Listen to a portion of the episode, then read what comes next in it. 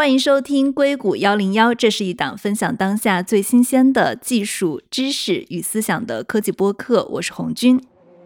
那这期节目我们继续来聊一聊一级方程式赛车 F 一。一级方程式赛车中的方程式是指呢主办方为赛车制定的一套规则，只有根据这些规格制造的赛车才能参赛。我们上一集聊到了研发预算帽，其实，在设定这个上限以前，很多参加这些比赛的车企，仅仅是为了让车速提升零点一秒，就可以投入几个亿来做研发。在汽车工业发展的早期，F1 赛车也一直被认为是在推动整个汽车行业在研发上的进步。近年来为什么没有了？待会儿我们可以在节目里面详细的聊一下。这期节目依然是硅谷一零一与方程式漫谈的串台，继续由我和我们的客座主持张军武来主持，嘉宾是方程式漫谈的两位主播村长托马斯和幺幺七。我们上一期节目在讨论什么在决定一场赛车的胜负，接下来我们聊到了设计师。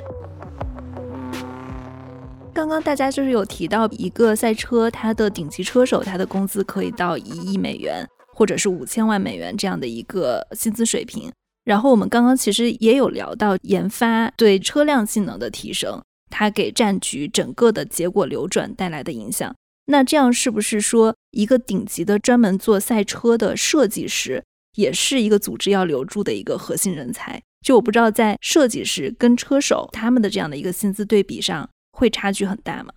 这个的话，就是说到可能车队比较敏感，也是我们很难去接触到真实数字的，就是因为车队们肯定想花大笔的钱来留住他们的明星设计师。我们说，不管是红牛的纽维，还是梅赛德斯的埃里森，这些都是在车迷圈子里头，设计师也是大家耳熟能详的名字。设计师也是大明星，追他们有的比追车手还多。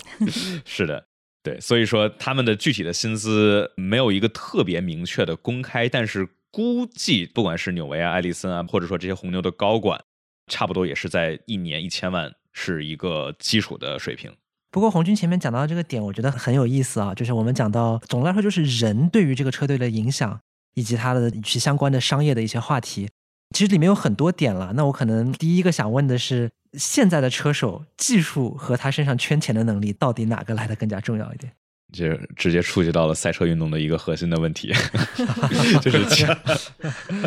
就是钱。你们每一个问题在我们 F 一圈子里都能吵好几年的引战话题。完了，今天都问的是引战话题，今天今天全是那个火药桶。对对对对对，这其实好，这其实非常的好。这个问题是想问，是技术还是它能带来的资金更重要，是吗？对于一位车手来讲。这是一方面，其实里面还包括了一个可能历史的角度吧，就是说我们之前看塞纳呀，包括像比如说蒙托亚，当然我对他们的家世确实也不了解了，但总的来说看起来好像并不是有钱人出身，或者说赛车世家出身。But again，这个我我不太我没有做过考证啊，我就是 in general 这么一说。那么现在看的话，比如说维斯塔潘，他老爸之前我记得好像也是开过 F1 赛车，罗斯伯格，包括像塞恩斯这样的车手。那他们要么是像 Lance Stroll 这样的富二代，要么是车二代，那很少能像以前那样有平民出身的这种车手。这可能也是技术 versus 圈钱的这个能力的，或者说培养一个车手到底需要多少钱这样的一个问题的一个讨论。所以这里面有很多个视角了，看看嘉宾们想怎么样分析。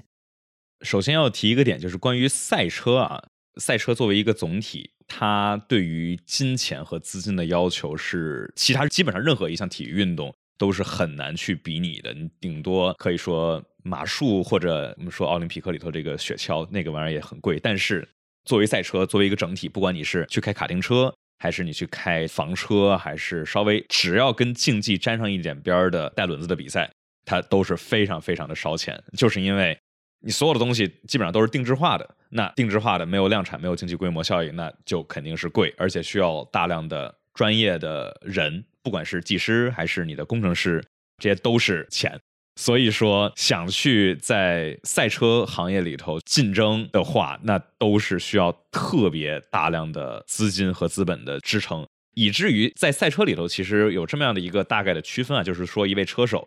可能都不是说 F 一里头说会分为专业车手和绅士车手，或者叫付费的车手。那在各大的赛事里头，不管是国内还是其实国际上也很多的赛事，一些车队它都是需要一位很有钱，也同时想玩玩赛车的老板来做赞助，来去作为车队资金的主要支持。那有这个老板他自己想玩，那他花的钱也会聘请一位专业的车手。这个车手的话，我们就看他，假如是他花钱去跑比赛，那他可以算是一个付费的车手。那他假如是别人付钱请他来跑，那他可以大概称之为一个 Pro 车手啊。但是放在其他的我们说单座开放轮的这一个梯子里头，就是假如你想爬到 F 一里头，你其实每一步自己都需要付大量的钱。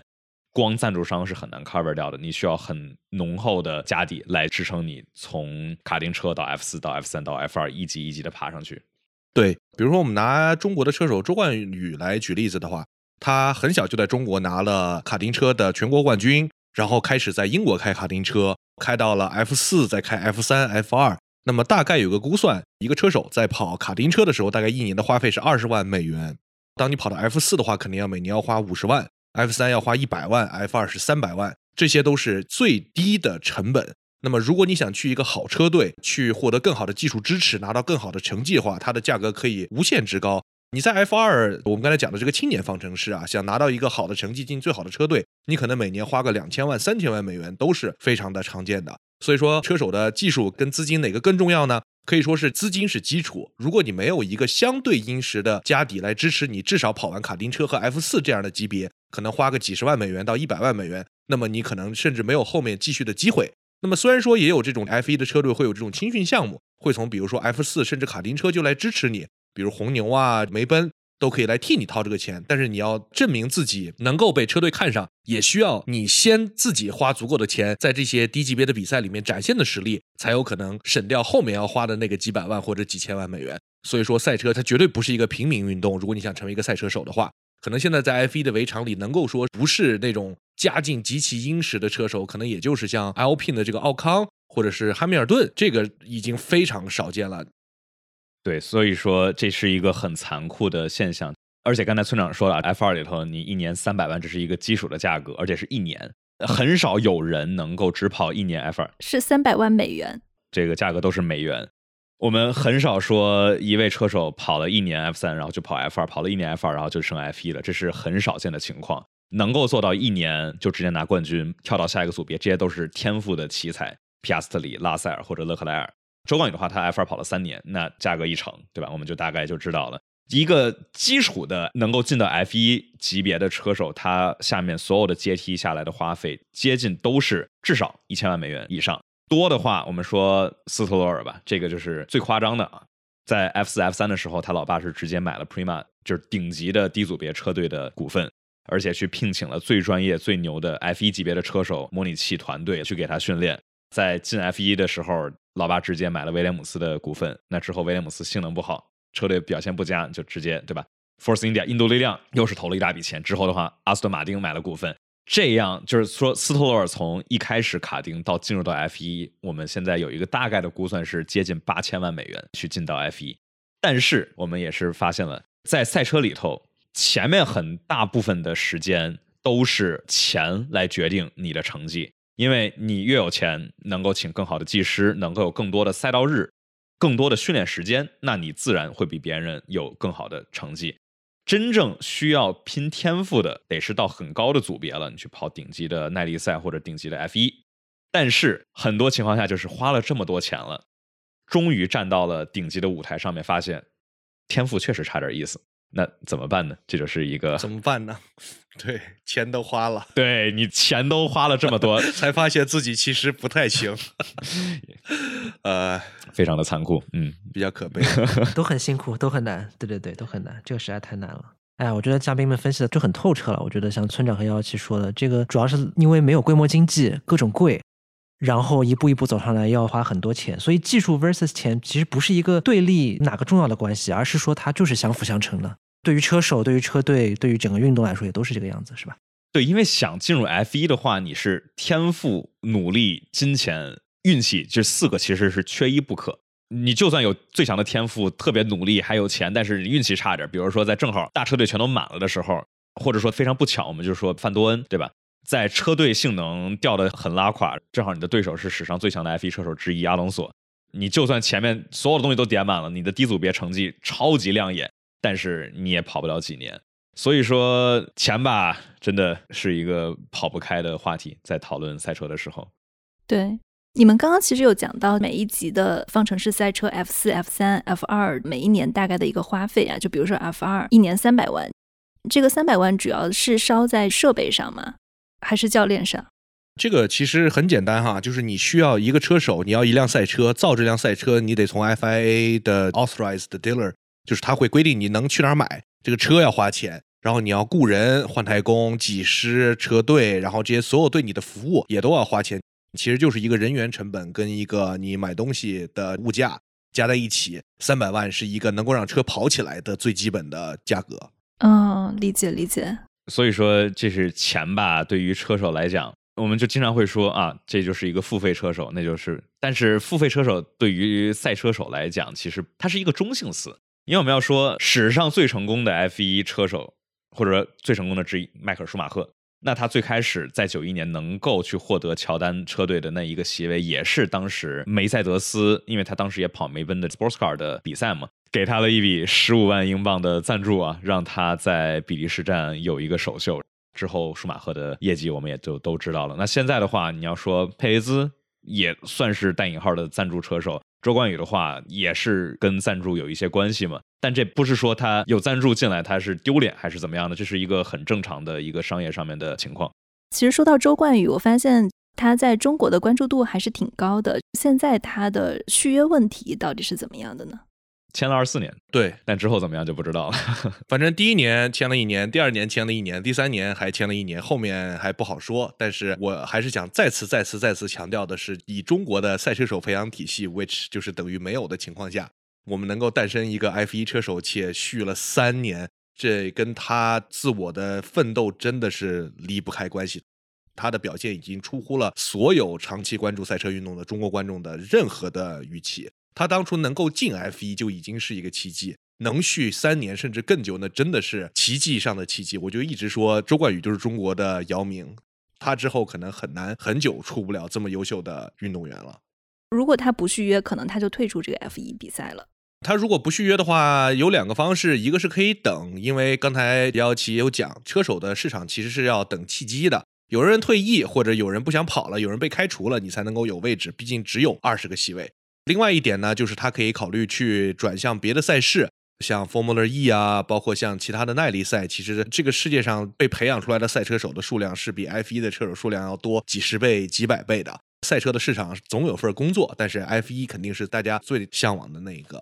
我们前面也聊了车队和车手的关系啊，包括像前面聊到斯托尔，他老爸可能就是买下了一个车队的股权或者怎么样。那讲到这个，我也想到一点，就是 F 一里面有不少确实就是私人车队，对吧？还不是一个大的厂商。对于这种比较小的车队来说，他们怎么样能够在没有大厂商的资金的支持下，尽量获得一个比较好的赛事上的成功呢？我能想到一个例子，可能是威廉姆斯这样的一个历史悠久、命运多舛的这样的一个车队，曾经获得过很成功的赛事成绩。最近呢一两年发展的也是可能有点反弹吧，就是好奇一下，是不是能够以这个作为例子来聊一下私人车队的生活情况？我觉得现在一个很残酷的事实就是，传统的私人车队，不管是之前的威廉姆斯、迈凯伦还是索伯，在如今的各大厂商或者是这种非常深厚技术储备的竞争情况下，传统意义上的私人车队现在都是很难有竞争力了。但是就看之后预算帽，假如持续下去，能够有什么样的区别？私人车队从赛场上来说的话，其实这两年获得所谓成功的几率之前是比较小，但是这两年的话可能会不断的变大。但是从商业上来说，其实私人车队是获得了不少的曝光的，因为曾经的私人车队的生存模式基本上只有两种，一种呢就是私人车队被一个主机厂给包下来，比如说在十几年前的时候。当时威廉姆斯曾经跟宝马合作过几年，后来宝马呢又跟另外一支私人车队叫索伯合作过几年，这是一种运营的模式。另外一种模式呢，就是靠投资人自己往里烧钱。这个模式呢，其实在二零一五年之前过去的六十年都是这样的，谁有钱过来玩一下这个，然后烧完了就走了。所以说它有一个很强的周期性。如果当一个私人车队很穷的时候，属于财政状况非常的吃紧，像二零一九年的威廉姆斯，他们甚至连东侧。也就是每年冬天要先测试一下新车，会有官方的三天的时间。他们前两天都没赶上，因为车没造出来，没钱。但是呢，比如说威廉姆斯，他在二零二零年卖给了一家美国的 PE，叫 Doriton Capital。其实这个是他在一个非常正确的时间入了这个车队。他原本是一个美国的 PE，他其实之前 focus 的也都是这些 middle market 的 deal。他之前其实也没有做过赛车，甚至没有做过体育。这家公司以前是投医疗或者是食品还有工业的。当时呢，他花了两亿美元买下了威廉姆斯。但是呢，随着这两年我们刚才讲到的 F 一的商业上的成功，跟车队在引进预算帽之后，它的资源的稀缺性导致价值的上涨。那目前威廉姆斯其实如果要再出售的话，价格在十亿美元以上也丝毫的不令人意外，所以说呢，当时的 Doriton 这个家投资机构也是看中了预算帽对于车队的财务表现会有一个立竿见影的作用，也就是说我不用每年跟那些烧四五个亿的大车队在投资上面做竞争了，那这个对于中小车队的生存环境来说肯定是最好的。那我们可以看到，在财务得到了一定的保障之下，那这两年这些所谓的独立的小车队，尤其是威廉姆斯吧。还有比如说像哈斯啊，或者是迈凯伦，其实都有了一个更好的良性的资金上面的持续性，来保证他在赛场上面也有了不错的成绩上面的提升。像今年的迈凯伦，其实到了下半赛季已经可以跟红牛，甚至在有些比赛上面去扳扳手腕了。哎，我好奇一点，迈凯伦它算是厂商车队吗？还是私人车队？迈凯伦这个故事其实可以单批一期啊，就是你真的很少见到这么惨的公司啊！嗯，天哪，怎么讲？迈凯伦现在它的民用车已经亏钱亏到找不到投资人来愿意给他输血了。他的 F1 车队今年刚刚有了盈利，这个其实是他整个集团里面唯一在赚钱的业务。所以迈凯伦听起来是个厂队，其实过得比其他的私人车队还要惨。对啊，因为听说别的厂队不都是 F1 烧钱，然后在市场上赚钱吗？迈凯伦听上去是反过来。对，有点反过来了，是对，比较神奇。就是说，这种小的车队的话，哈斯的这个模式也可以提一下，确实比较特殊。对，拼多多车队，当时哈斯刚进来的时候啊，他当时 Gene Haas 就是车队的所有者，想法就是我们以最少的钱，但是和法拉利达成一个深度的技术合作，来尝试进来竞争。那其实进来了三年之后啊，在一八年拿到过一个全年第四的好成绩。当然，再往后就再也没有达到过。而哈斯的整体的模式是什么呢？就是我们能从外头买到的零件都从外头买，所以说什么变速箱呀、悬挂呀，然后各种各样的东西全都从法拉利买。然后呢，我们的单体壳包给 Dallara，也是一个非常著名的赛车设计公司啊，意大利的赛车设计公司，他们的单体壳是外包给了 Dallara 来去做制造。所以说，因为 F 一里头在二零二零年啊是上了一个规则，去尝试限制这种基本上百分之百照抄别的一辆车，这之前大家都没有过。二零二零年出现过一个粉色的梅赛德斯，那次故事之后啊，其实加进来了更严苛的叫 listed parts 的限制，是规定什么呢？是所有的赛车表面的气动零件，不管是尾翼啊、你的边上的侧箱、你的前翼各种玩意儿，你的所有的气动零件。是要求你这支车队是需要有知识产权的，这些东西需要你自己设计。在一些其他的方面，悬挂、变速箱之类的话，这些是能够进行购买。那哈斯的话就是说，我们所有允许购买的全都从法拉利买下来，甚至他们的风洞也是用的法拉利。那他们哈斯现在的话，一部分的总部研发就跟法拉利是在同一个园区里头，就是村长说的拼多多车队。东拼西凑，所以拼着拼着就拼出来一辆车，然后就真的能跑，有的时候成绩还不错。对，但大部分时间，特别是这四年吧，成绩都不是特别的理想。就是能够看出来，这个拼凑出来的赛车还是虽然大差不差，就它能够达到一个现在的成绩，靠这种东拼西凑的这种方式，其实也算是不错。但是还是缺少这种长期的持久性的一个研发的基础设施和体系在。所以也是能够看出来跟其他车队的一定的差距。嗯，那我们知道，就除了私人车队以外，另外一个与其相对的就是传统车企了，厂商车队。那也能不能也聊一聊厂商车队在过去几十年来在 F 一这个运动里面的变迁大概是什么样子的？这个其实我们听到的有名有姓的车企，历史上都多多少少参与过 F 一，尤其是这些跑车或者是豪华品牌。像丰田、本田、福特，还有保时捷这些，其实都跑过，包括兰博基尼也作为引擎供应商。但是呢，赛车有个很强的周期性，一般来说，这个逻辑是一个新上任一个 CEO 或者一个市场总监，他说我们要打一下品牌啊，然后就参加赛车赛事，跑两年，有的时候呢跑不好，那么肯定就灰溜溜的走了。那如果跑得好的话，拿了很多的冠军，也觉得宣传效果差不多，所以就退出了。再过几年发现，哎，我们又需要宣传了，然后再来跑一跑。所以像这样的事情，比如说本田就已经三次还是四次吧跑过 F 一，从六十年代。到现在，然后二二一年刚刚想退出，二二三年又回来了，所以其实多多少少都跑过。那最近期呢，可能一个比较常见的，为什么会很多的车企离开 F 一是零八年的金融危机？因为我们知道，差不多在二一年之前，F 一都是烧钱的比赛，它是一个市场营销的一部分。当时金融危机的时候，就导致了丰田、本田都离开了赛车。在之前，宝马还有像其实福特之前以捷豹的身份参加 F 一。后来也是在零五年的时候卖给了红牛，所以基本上所有的车企跟 F 一都曾经谈过恋爱。对，虽然都说有谈过恋爱，但是具体的模式有像，比如说现在阿尔法罗密欧车队，这个阿尔法罗密欧跟车队的关系，也就是贴了个 logo 和一些金钱的往来，但也有这种比较深度的梅赛德斯或者法拉利这些车企的一些技术支持和工厂关键的人员和车队有这种深度的技术上的交流，紧密程度有深有浅。这些传统车企他们参与 F1，他们的一些动力是什么呢？就我相信大家还是有算这个商业上的回报跟产出的，对吧？对，两方面吧。第一个方面是营销，比如说像法拉利就给我们带来了发现，哎，你其实七十年一直参与所滚雪球形成的这种品牌效应跟影响力。很多人都说 F1 就是法拉利，法拉利就是 F1，这是从营销层面来说肉眼可见的一个很大的利好，尤其是你要是卖跑车的话。那第二点的话，可能还有一些在技术上面的精进。其实不光是 F1，一个车企参加任何的赛车比赛，都是对于它的一个产品力的很强的打磨。比如说，我们其实看到这个世界上卖的最好的这几个车型，比如说本田的思域啊，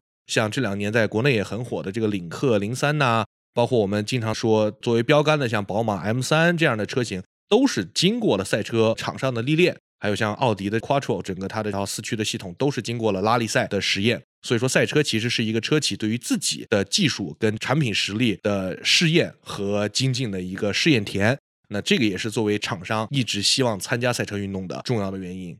我很好奇啊，就是比如说这些车企，它在参加 F 一的时候，它的研发技术到底是怎么样去推动它自己这个车企技术的创新的？有没有一些案例？这个的话要说一个点，就是我们大家经常说啊，F 一会尽可能的推进民用车道路上面技术的提升，但我们回头来看，实际上真正从赛场上往回反哺到民用车市场，其实特别是这十到二十年来讲，不是特别多。特别显眼的例子就是梅赛德斯嘛，他们从二零一四年新规下面的引擎或者说动力单元吧。他把赛场上面非常先进的电涡轮技术，哎，是下放到了民用的车上。不管是我们说 C 六三、C 六三 S 这一款上面用了 MGU-H 下来的技术，更有真正的把二零一六年的 F1 赛车上面的这一套动力系统搬到了 AMG One 这一台民用车杠赛车这一台车上面。所以说这些是能够看到的一些，对它这是真的是就能上路的一个很纯粹的赛车。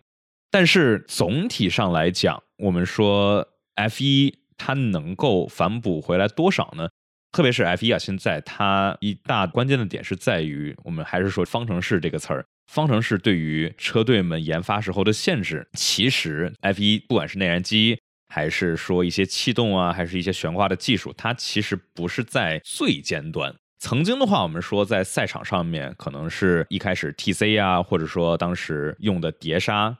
从鼓刹转到碟刹来去增加的安全性，奥迪非常著名的 Quattro 的四驱技术，这些慢慢的回来，包括 DOHC 对吧？这个双顶置凸轮轴，这个从当时菲亚特非常早期的时候是转到了民用车，但是就近些年来，简单的例子就是说气动或者风动对吧？因为现在 F1 提升性能最关键的其实就是气动的效率，那现在车队们在风洞里头其实有很多先进的技术。比如说可以变曲率的风向，更复杂的流场的模拟，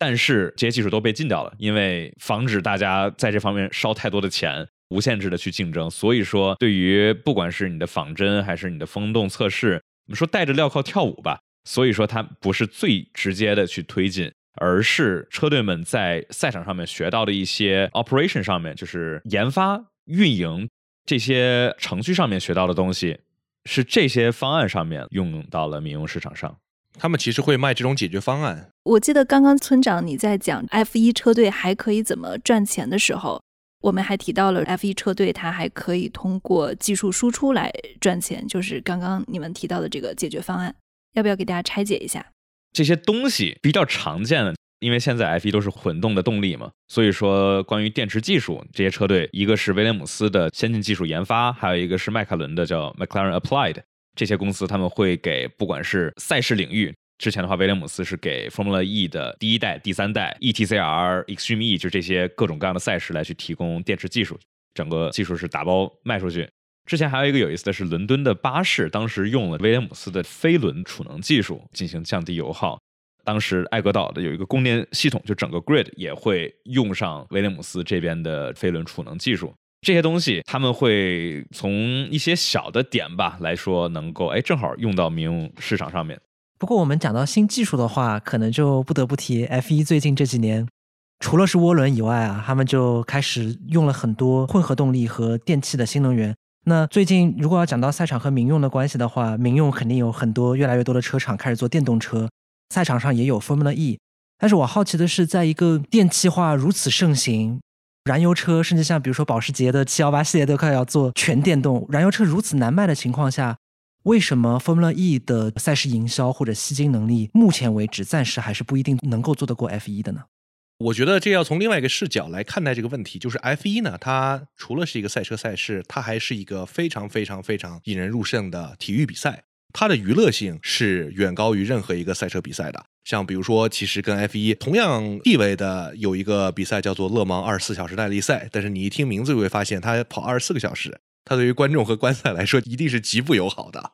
所以这个其实是 F 一的一个很重要的魅力，就是它作为一个体育本身是足够好看的。这也是这两年 F 一的一个转型的重点，就是它希望能够，如果啊没有那么多的汽车厂商愿意来投钱的情况下。它能不能依然作为一个娱乐本身，能够做到自给自足？那现在看起来呢，是越来越可以了。其次呢，这个动力啊，它也只是汽车的一部分。那我们讲从外形啊、底盘上啊，这包括轮胎技术方面来说，F 一在汽车行业它依然是处于一个领先的位置的。像你刚才也有提到，F 一其实自己也有做混动，那么混动这个里面呢，它也有很多的电池技术在里面，包括很多的参与 F 一的车企，其实之后也要做很多的电动化转型。像这个 Alpine 车队，他们的民用车的部门就已经公布了，说之后所有的车型都会是电动化的，包括像阿斯顿马丁和奔驰也都在积极的进行电动化的转型。但是呢，F1 作为一个汽车的宣传平台，依然是一个影响力最大的，所以跟动力有关系吗？有关系，但是也不一定是完完全全的关系。还有一点呢，就是我们可以发现很多的车都在进行电动化的转型，但是并不是这个世界上所有的汽车最后都会变成电动车。传统的燃油车呢，它的另外一个技术发展的路线一定是混动化的转型，会有越来越多的燃油车加上这种混动的技术，让它变得在燃油上面更有经济性。这个呢，其实也是一个对于存量的燃油车市场的代替效应。还有更重要的第一点呢，是 F 一这几年定下的一个长期到二零三零年的战略方向，它将会集中全力研发零碳排的生物燃料。那这个呢，我认为相当于内燃机对于电动车最后的反击吧。因为电动车想解决的其中一个重要的问题就是碳排放嘛，环保的问题。那如果说能够通过生物燃料在实验室里面制成这种零碳排的生物燃料，那么内燃机就是可以被保存下来的。这也是 F 一跟很多的燃油的研发厂商都在合作的事情，并且呢，如果这个东西真的能够成功的民用化，它所汇集的远远不只是现在的汽车内燃机市场，还有比如说在航空领域，因为飞机是不可能用电来推进的，但是它可以使用生物燃料来降低它的碳排，所以在航空，包括说航海，还有其他的工业，对于石油依然有依赖的领域上面来说。由 F 一引导的生物燃料的研发，都是可以对这些行业进行一个迭代和升级的。所以说，F 一虽然没有直接的在动力方面对于现在的民用车市场依然有着引导性的作用，但是它对于整个工业还是有它的作为实验田的基础存在的。我对你说的零碳排的生物燃料非常感兴趣啊，因为我不知道这个事情它是不是会推进 F 一的比赛的赛车在速度上能够更快的。车企去研究这个生物燃料，它的动力是什么呢？比如说，对于德国的车企来说，他们在燃油机的时代是世界上最领先的品牌跟技术，但是在电动化的大潮之下，他们有一点点落后了。但是呢，对于这些以大众和保时捷为首的车企来说，他们的内燃机技术是上百年的研发所积累下来的技术优势。如果说它因为电动化的大潮而要彻底放弃这些技术壁垒，其实是很不划算的。那么，虽然说欧洲跟中国跟美国都已经在同步的推进要求全都电动化的这些法案。但是实际上，在欧洲就最近又修改了这种需要在二零三零、二零四零年之前全部电动化的这些法案，而支持了生物燃油的研发。因为这个其实是要从另外一个国际贸易啊，包括这个贸易保护的角度来说，德国如何去保留自己的汽车市场，依然能够在全世界有竞争力的这么一个影响。所以它其实算是另外一个话题，但是依然影响到了 F 一和赛场上的研发技术方向。而且 F 一说的在二零三零年，他们强调的是 net zero carbon，就是不是说你内燃机排出来的这个尾气里头没有任何的碳排放，而是在燃料制成的时候是使用不管是生物燃料还是说直接的碳捕捉科技，是我们排放了之后，但是这个排放之前，我们是把空气中原本的碳先给固化进来燃料。然后再给它排出去，所以说是一个 net zero，而不是一个纯零碳排。多种树也是一个方案。对对对，种树或者种玉米嘛。因为现在的话，F 一也用的是一时的燃料，就是百分之十是乙醇。那这个乙醇的话，提供的方式，至少美国这边的话，有很多的情况就是拿玉米，因为植物它通过光合作用把空气中的二氧化碳来固化成淀粉，然后你再拿它发酵来制成乙醇，再烧了之后它又回去了。所以说，尽管内燃机你肯定会有碳排放，但是你之前把这些碳事先给捕捉进来，造成的就是一个零碳排的，或者说就是 net zero，我们应该怎么说？就零碳排。对，其实回到刚刚军武你问的这个问题啊，你说为什么其实，在电气化盛行、燃油型运动车非常难卖的今天，F1 还是比电动式方程式更能吸睛？我想的是不是还有一个层面上的原因，就是。其实过去整个在汽车行业的一百年都是燃油车把控的天下。现在因为大家对零碳排的需求，电动车开始盛行了。就是我不知道，当电动车真的发展到能够跟燃油车掰一掰手腕的实力的时候，那会不会电动车方程式 会变得越来越主流？包括电动车企，他现在去参与赛车，他自己的一个意愿是怎么样的？我觉得这是完全有可能的，因为我们可以看到电动车的技术的话，如果放到五年前，可能你明显可以发现，同样一条赛道，一个燃油车跟一个电动车跑，燃油车一定比它快。但是电动车呢，现在也慢慢的赶了上来，包括 Formula E 其实已经发展到了第三代的赛车，它的最高速度从最开始的两百五十公里到了三百公里，到了三百五十公里，它的研发的速度肯定是要比燃油车要快的。所以，我们能不能看到电动赛车在速度上面超越燃油车的一天？我觉得这一天按照现在的发展趋势肯定会到来的，但是呢，最终它还是要考验的是这个比赛。一方面，车呢比的不是说谁更快，谁就一定会吸引更多的观众，它只是最多算一个噱头。而更重要的是，你能不能把这个比赛本身做得足够的精彩、足够的好看、足够的让人愿意花时间在你这个事情上。所以，我觉得这个事情的思考是要比赛车本身的技术发展、速度发展要更重要的思考。对的，刚才村长所提到的一条赛道上啊。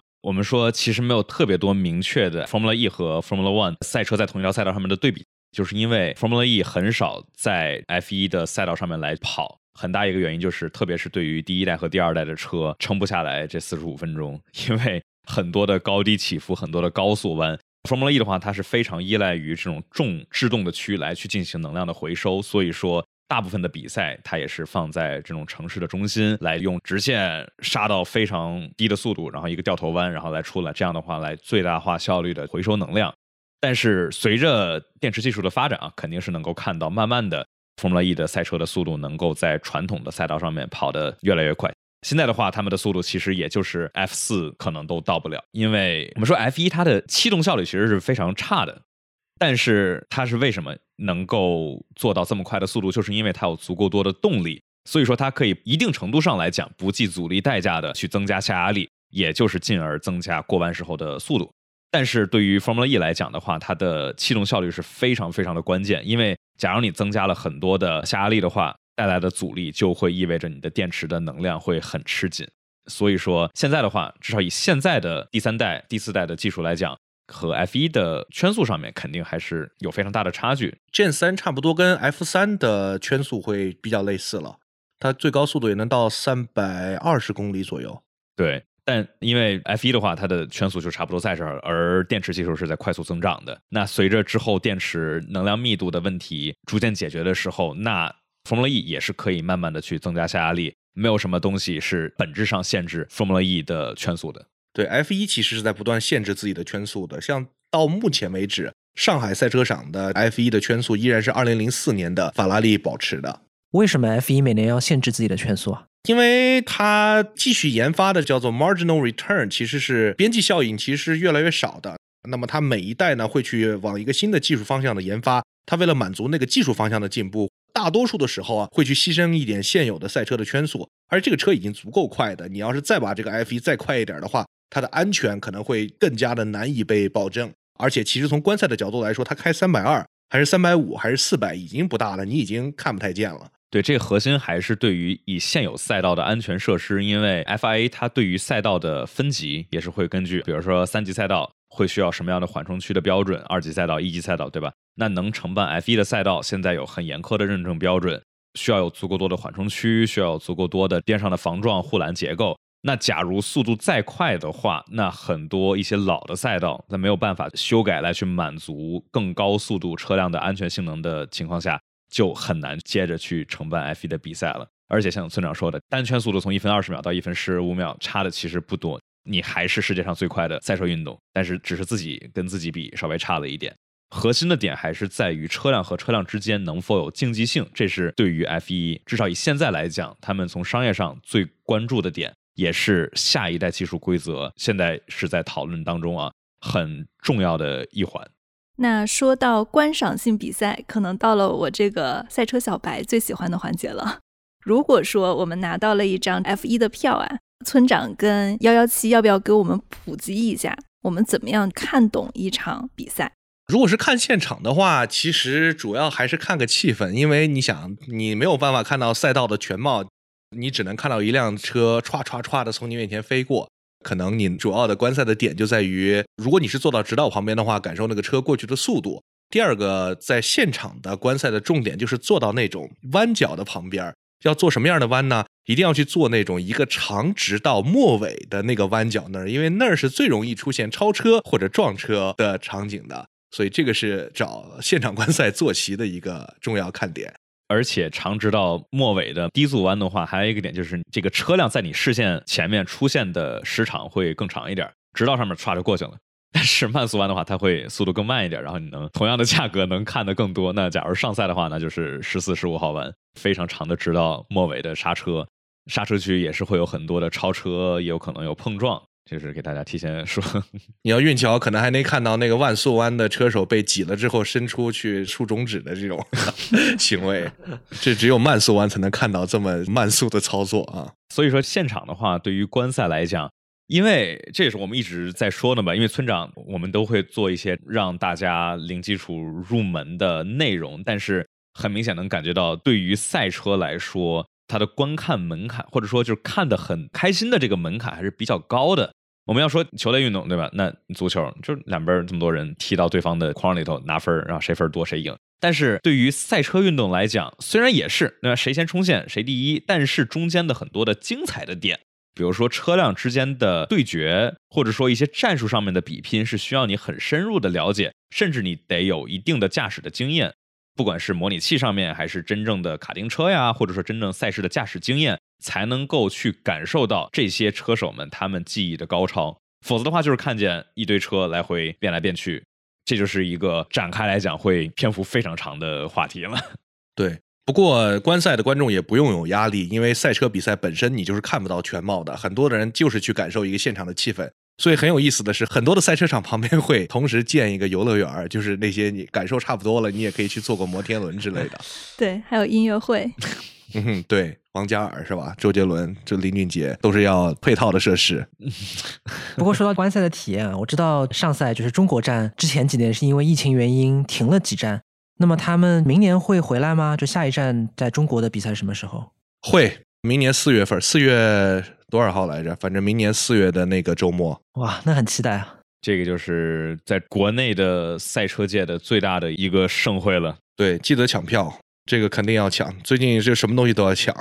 那一张 F 一的票会提前多久放出来啊？这个你们会有了解吗？这不好说，有的明年的门票已经有在售的，但是有的还没开始，所以我估计快了吧。但是反正这个消息我们这边目前还没有确切的信息，就看官网为准了。看起来，嗯，我再问一个小白的问题啊，就是在一场 F 一的比赛里面，它其实是分练习赛、排位赛还有决赛的，它各自的规则是什么？因为就是我们其实在现场看到练习赛的时候。然后我们就发现，哎，为什么有的赛车我们都能感受到它就是跑得很慢，或者它就是某一圈跑得很慢？它不同的比赛决定一个车手积分跟排位、发车顺序啊，这些是该怎么决定？对，该怎么决定？这就是为什么我一开始说的是一个正常的周末，因为二一年加进来的一个东西叫冲刺赛。在这个加进来之前，我们就说积分只在周日上发，周日是正赛，那周六的排位只是决定正赛的名次，但是。二一年之后加进来的一个东西叫冲刺赛，那冲刺赛的话，就是有些场次它会有，比如说这个周末美国站就会有冲刺赛，那它会在周六里头会有一个更短程的比赛，它有自己的排位赛。但就是我们要不就还是说一个正常的传统的周末，那就是周五会有一练、二练，周六的话会有三练和一个排位赛，周日的话会是一个正赛。那在练习赛里头，就是没有任何的规则要求车手们怎么跑。那就是你自己跑自己的程序来去练习熟悉赛道，跑不跑也都行。但是一般来讲，他们得跑，因为否则赞助商对吧？不是特别的开心。呃，对，就是你可以选择出来跑多久。练习赛呢，就是你要去测试一下这个赛道，这个轮胎怎么调教，那个倾角怎么调，前翼尾翼怎么调。每一节练习赛一个小时的时间，你爱测什么测什么。但是，一般赞助商会有曝光要求，所以你一定要出来跑个，比如说一个小时里面的半个小时。这样的话，三节练习赛之后，到了排位赛，就是有三节，每节大概是十五分钟，然后会淘汰掉五辆赛车，让这个赛道上面留的车会少一些。所以 Q 一淘汰五辆，Q 二淘汰五辆，Q 三最后十辆车来拼谁会获得更好的发车位。为什么发车位重要呢？就我觉得有个经常我举的例子，就是你可以想象自己在一个车很多的这种高速或者是环路上面开着，你发现前面有一辆很慢的某个品牌的某个车型的吧，比较常见。然后你怎么着都超不过去，他左边晃一下，右边晃一下，虽然你比他快得多，但是你就是过不去。这个就体现了在赛车场上面其实也很重要，这是个发车位。你一旦在前面的话，你可以用无数的方式让后面的车过不去你。而正赛比的就是谁先冲线嘛，所以我们经常会看到一辆赛车在前面防四十圈、五十圈，后面的快车就是过不去。这也是为什么阿隆索只有两个世界冠军的一个 重要的原因，就是他有一次需要他超过那辆慢车，他四十圈没超过去。这是经典的老梗。然后刚才红军其实也提到了一个问题啊，就是说为什么有的车开那么慢？这个点其实就在于，除了正赛之外啊，大家都是来瞄着单圈的快圈，对吧？我们也管这个叫做飞驰圈，就 flying lap，一圈的快圈来去记成绩。但是特别是啊，由于现在的 F1 赛车它是混动系统，所以说对于飞驰圈来说，车辆是希望把所有的电池能量在这一圈全部用光。而正赛里头的话是一个持续的，对吧？你每一圈回收一点，然后用出来一点，回收一点，用出来一点。但是特别是排位赛中是要拼这一圈的。那拼这一圈的话，在之前就需要慢慢悠悠的跑一圈充能，我们叫暖胎圈或者叫出厂圈啊，把轮胎、刹车暖到一个合适的工作温度，利用制动的时候这个能量回收，包括 MGUH，把电池的能量给充满。所以说为什么说看着他们开的那么慢，就是因为他们在暖胎和充电。这种时候的话，就需要及时的来避让正在跑飞驰圈的车，否则的话就会拿到惩罚。当然，假如你是维斯塔潘，在新加坡的话，有可能不拿到惩罚。所以说就是这样，有的时候会大家会开的慢一些，有的时候会很慢。因为其实 F 一的票也是分不同等级的嘛，不同等级的票，它的观看体验会有什么样的不一样吗？F 一还是很商业化的，就是越贵越好看，是一个很简单的 道理。最贵的的话，如果你是一个非常喜爱 F 一且家境殷实的车迷的话，可以考虑去买围场俱乐部，也就是 Paddock Club。你的位置呢会在所有的车队的车库的正上方，所以说你不光可以看到直道上面冲刺过去的快车，而且还可以看到他们就是进站换胎的时候那些所有的技师和车手的配合。因为换胎其实是 F 一比赛当中最有观赏的这么几个点之一吧。并且你有可能会受到一些车队的邀请，在车队的 P 房里面跟着他们的技师和工作人员一起在车库里面看比赛，这个观赛体验呢肯定是最好的。我就好奇一下，这种 level 的票大概多少钱？便宜的分站赛大概五千刀，然后贵的话可能要到一万刀左右。但是会有很多的自助餐好吃的，但是这可能吃不回来哈。但是，对，但是它其实最重要的意义就是 F 一让这些高净值群体吧，比如说为什么像 UBS 这样的私人银行会长期赞助 F 一跟车队的原因，就是它会集中大量的政商关系，在这场比赛的时候，在这样 Pedal Club 里面呢，大家可以聊聊天、吃吃饭、做做生意。这个是一直以来是 F 一的挣钱的一个妙招。其实你刚刚在说到像劳力士为什么赞助 F 一的时候，这个逻辑很好理解嘛，就是你卖高端的表。其实还有一些我关注到有很多 To B 的企业，甚至它不是这种奢侈品品牌的企业，它也会赞助 F 一。对，像 AWS 就是亚马逊云服务是 F 一官方的赞助商。这个其实是他在做这种 to B 业务的时候，你作为一个公司的管理层，那么你也会看这个比赛。这个就跟你在机场的往往会看到很多 to B 的广告很类似，它是一个集中很多的商业机会的契机。还有像什么高知特这样的 SaaS 云服务也会赞助车企，还有 Salesforce。也是 F 一的主赞助商之一，而且很神奇的是，F 一居然能把像 AWS 跟 Salesforce 这种两个对头拉到一起来赞助同样的一个比赛，还挺和谐的。现在严格来说，在科技上，这两个应该不算是直接竞争了。对，但是还有那种更奇特的，像同样一个比赛，泰格豪雅跟劳力士，还有像什么新加坡航空和卡塔尔航空，在两个弯角同赞助同样一场比赛的情况呀。对，挺有意思的。我要问的问题都差不多了，大家有什么想要补充的吗？Summarize 一下的话，我觉得就是希望更多的朋友，因为或者不因为我们讲的内容，也都可以来了解一下 F 一，因为它是一个很好的娱乐，是一个很好的投资机会，它是一个很好的商业的机会，对吧？它是一个完美的商业跟科技的结合。我觉得硅谷一零一的观众一定会非常的感兴趣，多看看比赛，不管去现场还是在线上，多关注一下这项运动。那其实今天对我来说是一个整体信息量非常大的一期节目，因为其实我对 F 一整个的赛车不是那么的了解。今天不管其实是从赛车上，还是从车队车手的运动上，包括这个对传统汽车企业的一些帮助上，对我来说啊，信息量非常大。最重要的是被方程式漫谈圈粉了，是的，是的，太专业了。感谢我们这一个很有意思的串台啊！我们平时也没有那么专业，其实也是在硅谷一零一的鞭策之下，才显得专业了一些。嗯，我们平时主要是娱乐为主，对，聊聊天讲讲段子。对，平时的话，我们就是准备点话题，然后就放开了跑火车。好的，好的，谢谢大家。好，谢谢。也非常感谢军武今天非常专业的主持。没有，没有，谢谢，谢谢。好，那这就是我们今天的节目。如果大家喜欢我们的节目，欢迎在你所收听的音频渠道来订阅我们。如果大家用苹果播客或者是喜马拉雅来收听，可以给我们一个五星好评。那中国的听众可以在苹果播客、小宇宙、喜马拉雅、蜻蜓 FM、荔枝 FM、网易云音乐、QQ 音乐上来收听我们。海外的听众可以通过苹果播客、Spotify、谷歌播客和亚马逊音乐来收听我们。感谢大家的收听，谢谢。